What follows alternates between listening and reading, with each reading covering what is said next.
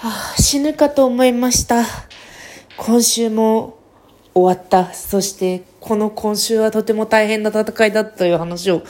しようと思います。いやー、なんかね、事の起こりは月曜日だったんですよ。今、金曜日の深夜なんですけど、事の起こりは月曜日で、月曜日に、一通の電話が、一通一通、一、一1電話があったんですよ。諦めた。1本の電話があったんですよ。で、その内容が、あの、お宅のお子さんが濃厚接触者に認定されました。というか、あなたのお子さんのクラスの人全員濃厚接触者になったので、今すぐ迎えに来てくださいっていう電話が突然入って、いや、もともとね、結構、その、保育園の子たち、あの、な、なってたんですよね。あの、感染者が割と、もう毎日のように、いろんなクラスで出て、でもまあ、あの早めに休んでた子、その発症より2日前とかかな、早めに休んでいた子の場合は、あの濃厚接触者なしでそのまま休園にならなかったりとか、ああの幼児クラス、うちの園はだけど、幼児クラスの発生者がすごい多くて、あ、これなんか、あの、子供、子供解像度爆高の話をすると、幼児クラスっていうのは、まあ、保育園の中でも幼稚園に通うような年で3歳以上かな？の子が幼児クラスで、で、それ以下が、入、あ、これ合ってるかわかんないや。まあ、幼児クラスがその、と、とにかくまあ、年上の方を、年上っつっても保育園の年上だから4歳とか6歳とかなんですけど、のクラスに結構、あの、コロナの発生者が多くって、ちょっとね、あの、あれ意外と来ないなって思ってたんですよ。この2年間くらい、まあ、あの、世相由来での、まあ、一斉休園みたいな話はあったんだけど、でもね、あの、クラスでの感染者が出て休園っていうのはなくって、で今回初めて当たったんですよね。で私が、私今の保育園すごくいいと思っていて、というのもね、あの、すべての、あの、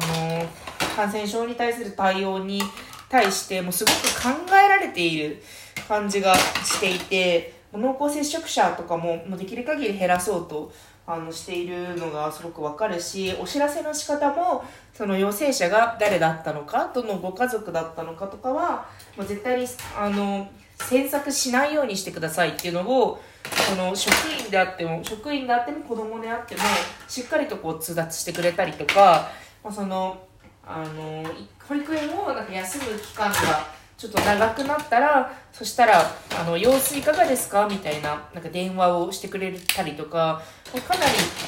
あの、すごく、なんていうか、心身のケアがしっかりしてて、すごくいい保育園だなと思ってるんですけど、まあ、そんなになんかちゃんとケアをしてたところで、この病はね、かかるものだし、とはいえ、あの、保育園とかもうね、特にちっちゃい子クラスは、濃厚接触避けられないのでマスクできないからっていうのでまあ訪れたんですよね休園がだからそれに対して保育園にどうとかっていうのは一切ないっていう前振りなんですけど。でまああの多分今の基準何らかのその幼稚施設の基準なのか何の基準なのかわかんないんですけどとにかくまあ感染者が出たクラスは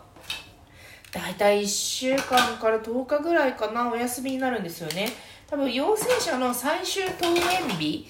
とかからあの逆算されているのであの私から見える情報はまちまちなんですけどとにかくうちはその月曜日に陽性者が出たのでっていうことであの子供をみんなピックアップして帰ってでそこから金曜日つまり今日まで休園だったんですねで3連休明けからはあの通常通りえー保育園運営されるということなんですけど、それでね、もうね、この1週間、久しぶりにやりましたね。リモート、リモート勤務かける育児。もうね、声、わかる？私の声がちょっとガサガサになってるの。もうあまりにハードな毎日だったわけよ。そう。どういうタイムスケジュールでやったかというと、あの、うち夫が基本リモートじゃないんですけど、さすがにまあ、休園になったってことで、急遽リモートに変更して、で夫と私でその24時間24時間というかまああの勤務時間お互いの勤務時間を、まあ、7時間だか8時間だかを取るっていうことをあのお互いで順繰り回していこうみたいな話ででよいしょ。私のその私の勤務形態がいつもリモートででかつその裁量労働制なんですよね。で夫がそのフレックスで、まあ、お互いその職務時間は固定ではないっていうところがまあ功を奏して夫は6時朝の6時から、えー11時までまず働いてで私が子供が起きるのが7時ぐらいなんですけど、まあ、私が7時から11時まで、まあ、チラチラスマホであのメール返したりとかしつつ子供を見てで11時でバトンタッチして、まあ、お昼ご飯を食べたりもしつつあの私がまあそこから夕方、まあ、途中夫に打ち合わせがあったりとかしたら変わったりとかあと私の仕事に余裕があったらあここから1時間やっていいよっていうので譲ったりとかしてでそこから晩ご飯寝かしつけ晩ご飯を作るのは私。お風呂に入るのも私。寝かしつけも私っていうので私が、まあ、6から8時くらいは、まあ、お風呂入れるのとかは共同作業だけど回していきます。私が寝かしつけに入った頃に夫が、まあ、つまり7時とか8時とかなんか昼寝しない時はすごい早く寝るので7時とか8時とかには寝かしつけ開始できるんですけどその頃にまた夫にバトンタッチして夫が、まあ、7時とか8時とかから、まあ、23時間10時ぐらいまで10時11時ぐらいまで仕事をする。で私が寝かしつけが終わってでまあなんかこうやって私のこの部屋を片付けるのとかもね今めっちゃいつものようにペラレール片付けてるんですけどとかは私なんだけど、まあ、台所の片付けは夫だったりとかみたいなんでもうねとにかくこの就業時間中もう起きてる間に就業時間をお互い確保してかつ家事も回してみたいなのをやってましたね。すごいハードだった。だって半分ダブルワークだからね。育児とあの 育児と仕事と。もちろんお互いもう期末だからさもうやんなきゃいけないこといっぱいあんのよね。もう確認しなきゃいけない書類年度末で解決しなきゃいけない書類絶対に間違えられないなんかこのききずれきずれが怖いじゃないですか。きずれが。この3月にあの払うはずの3月に納品されて払うはずのお金ととかなんか3月末までに納品されてないと出ない補助金とかさもう怖いじゃないですか期末。だからね。もうね走ってる今。しかもあのベリーバードニュースとして来週引っ越すんですよ私たち。だからねあ今日は最後の危険ゴミの日とか今日は最後のなんかなんとかゴミの日みたいなやつも同時にやってきてもうねもう記憶がないねあんまり。すごく頑張ったと思いました。でこれさ同級生のなんちゃら組うちのこのてかうちの園はもうねほぼ全園禁煙全全閉園みたいになってんだけどもはや感染が爆発しすぎて。でもこれがうちのねクラスメイトが子供のクラスメイトが10人ぐらいいるんですけどこの10家庭分行われてるんですよね。10家庭分20人のまあどちらかだけが休んでやったところもあると思いますがちょっと状況を見てるとやっぱり夫婦で分担してみたいな人が多いから10家庭分20人のその 親たちがこのハードワークをこなしているんだよなって思ってさいやーもうね誰も悪くないんだけど誰も悪くないんだけど結構もう生産性としてきついよねと思って。だからさ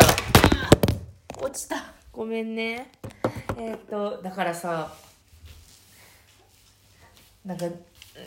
この感染症に対する予防の感じっていろんな論点でさまあなんか向かい合っている人は違う、迎え合うリスクが違うと思うんだけど、この子育て家庭における陽性し陽性者が家庭内およびクラスで出るっていうのってもう本当になんか大変だよなって思いましたね。なんか子供は元気だからね子供は元気にさもう退屈を本当に嫌うからさ退屈を嫌う子供をさこうやってあの仕事をしてさ仕事をして銭を稼ぎながらね子供の退屈を退屈させないっていうのはね本当に至難の技なんですよねしかも外に出たがったりするからさいやうちはね濃厚接触者だったんだけど陰性だったんですよ陰性だったのがこの引きこもり3日目の早々ぐらいに分かってでこれが陽性だったとしたらまた隔離期間で10そこからなんかまたさらに計算し直しみたいなやつがあるんだよね。